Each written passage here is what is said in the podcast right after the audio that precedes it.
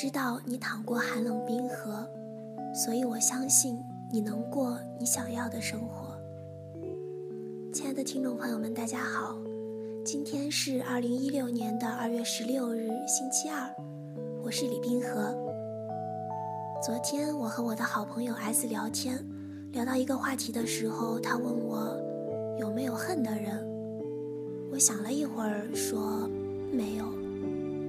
我想。可能对现在的我来说，“恨”这个字程度有一点深了。但如果回到特定的时空，我想，我那时候是有怨过一些人的吧。前几天我整理房间的时候，翻出了之前的日记，就又坐下来仔细的看了一遍。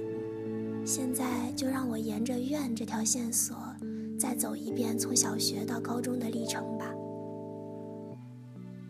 在小学时候的日记里，我稚嫩的笔记记录下这样一句话：“父啊，赦免他们，因为他们做的，他们不晓得。”我并不是一个基督教徒，我记得这句话是我在一本书上看到的，就记了下来。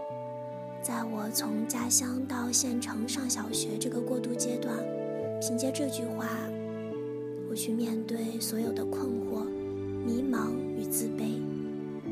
我不知道大家小学放学的时候是不是排队回家？我们学校那个时候是要排队的，所有的孩子们都是按班排好队，然后一起走出学校所在的那条街才能解散。因为那个时候家里条件并不是很好，我的鞋子经常是坏掉之后，嗯，继续再穿。有一次我踩着我一双坏掉的凉鞋走在队伍中。后面传来我们班最淘气的男孩的声音：“看他的鞋，怎么是那个样子？”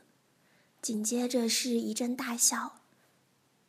我记得很清楚，当时我转过头去对他喊了一句：“笑脏不笑烂，庸俗。”然后就尽量昂首阔步地继续往前走。我不知道那个年纪的我怎么会说出“庸俗”这个词，我只知，我只记得。当时转过身后，我反复的告诉自己那句：“父啊，赦免他们，因为他们做的，他们不晓得。”用这句话来抑制自己的眼泪。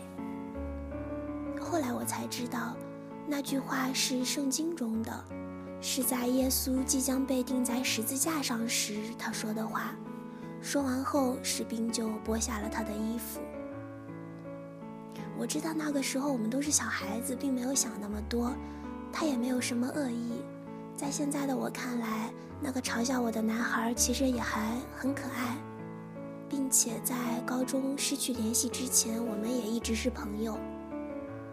但我想，对当时的我来说，是有抵触过他的吧。到初中后，我写日记就不太用文字了，我喜欢画画。呃，其中有一幅画是一个女孩被一个怪物伸出她恐怖的大手指指着，女孩的脸上没有五官，只有一个大大的绰号。嗯，我会把这张图放在微信的文字推送里，大家就可以看到了。嗯，说起来这个，其实我要和大家坦白，在做我们冰河之前，我犹豫了很久，因为我怕大家不能接受我的声音。嗯，因为从初中直到高中的很长一段时间，都有人在议论、批评我的声音，觉得我是装出来的，觉得我很做作。开始的时候我并没有太在意，但当我初中最好的朋友连他都这样说我时，我觉得自己的世界一下子垮了。我没有资格去解释，因为的确。与小学的我相比，初中的我声音是不一样了。但是大家忽略了，与小学的我相比，我的性格也变了很多。从之前的风风火火、大大咧咧，到现在的偏于内向，甚至是懦弱。大家忽视了，也正是在那个时候，我有了洁癖。我自己都不知道是什么原因会有这样的变化。我只是第一次体会到了，原来心理和性格的变化是会影响到生理的。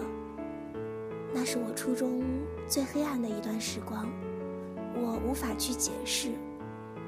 所以在初二的时候，对，是初二的那个暑假，我几乎没有开口说过话。开学之后，我不得不开口。那个时候，我发现我自己的语言组织能力消失了，我无法准确、快速地表达我的想法，我总是说不到重点，我说的颠三倒四，我婆婆妈妈，甚至是唠叨。嗯，可能大家也会发现，甚至直到现在，有时候听我讲话也会很让人着急，因为我很久都说不到重点。为此我苦，苦恼了很长时间。其实，我只能逼着自己去说话，去找回准确表达我想法的能力。在那个时候，我很不能理解那些批评我的人。第二幅图和第一幅图差不多，我也会把它放在文字里。这幅图的背景是我有生之年唯一一次和别人的正面冲突。说是冲突，其实我觉得自己一点都不酷，只是自己在教室后面抹了两节课眼泪罢了。我在仔细回想这件事情的原因，但是却一点都想不起来了。你看。那些伤害过你的人，可能你现在都记不起他们的样子了；那些伤害过你的事，可能你现在也已经完全记不起来 S 说，他也有这样的经历：曾经有人在他喜欢的男生面前说尽了他的坏话，其中包括对一个女孩来说程度最深的侮辱。所幸后来他们在一起了，只是中间为此无故耽误了太久。但是 S 说他也并没有恨过他们，因为在当时他并不知，后来造谣的人也一直没有在他的眼里。说完，S 吟出了那篇寒山拾得诗：“昔日寒山问拾得曰：‘世人谤我，欺我。’”辱我、笑我、轻我、贱我、恶我、骗我，如何处置乎？识得云：只是忍他、让他、由他、避他、耐他、敬他，不要理他。再待几年，你且看他。我们都曾遭遇过诽谤、冷眼，甚至是恶意的揣测，让我们痛苦难以自拔。可能很多时候我们很难做到忍他、让他、由他、避他、耐他、敬他，但是我们能做到的是不要理他，对吗？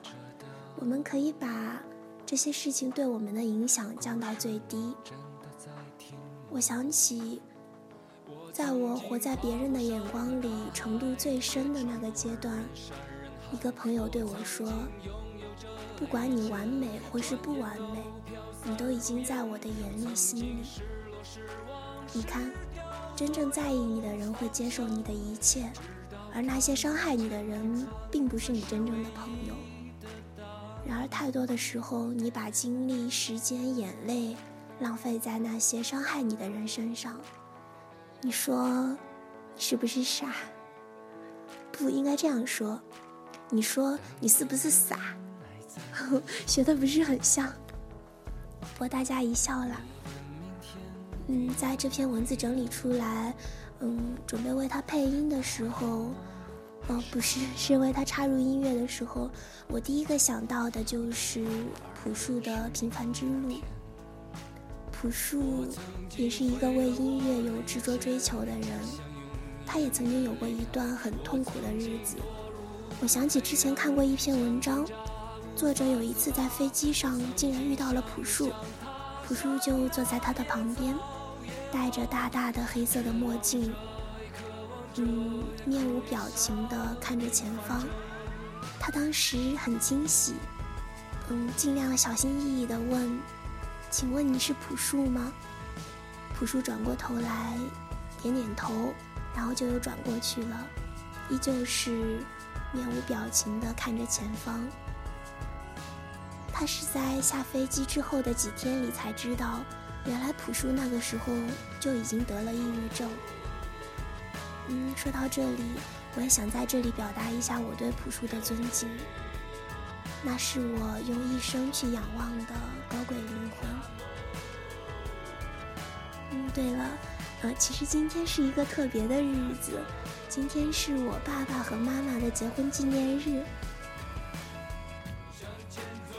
呃，在这里，呃，祝我的爸爸妈妈能够，嗯，白头偕老。啊，好别扭说这句话。嗯，虽然虽然你们经常吵架吧，但是我从来都没有过多的去担心，因为我知道我们是分不开的。嗯，你们就做好准备，一辈子都生活在我这个混世小魔王的压迫中吧。嗯，我也要祝所有的爸爸妈妈们都能够相亲相爱，一起携手直到老去。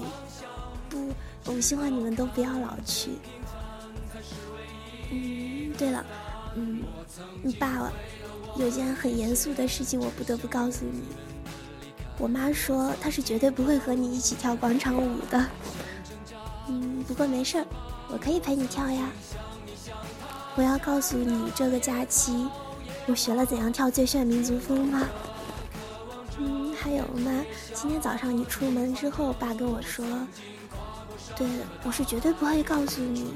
爸跟我说，你是全世界最漂亮的女人。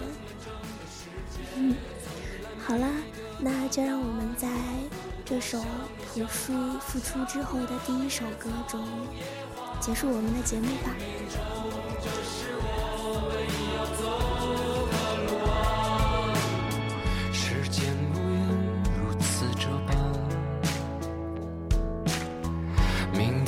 在夜夜，风吹过的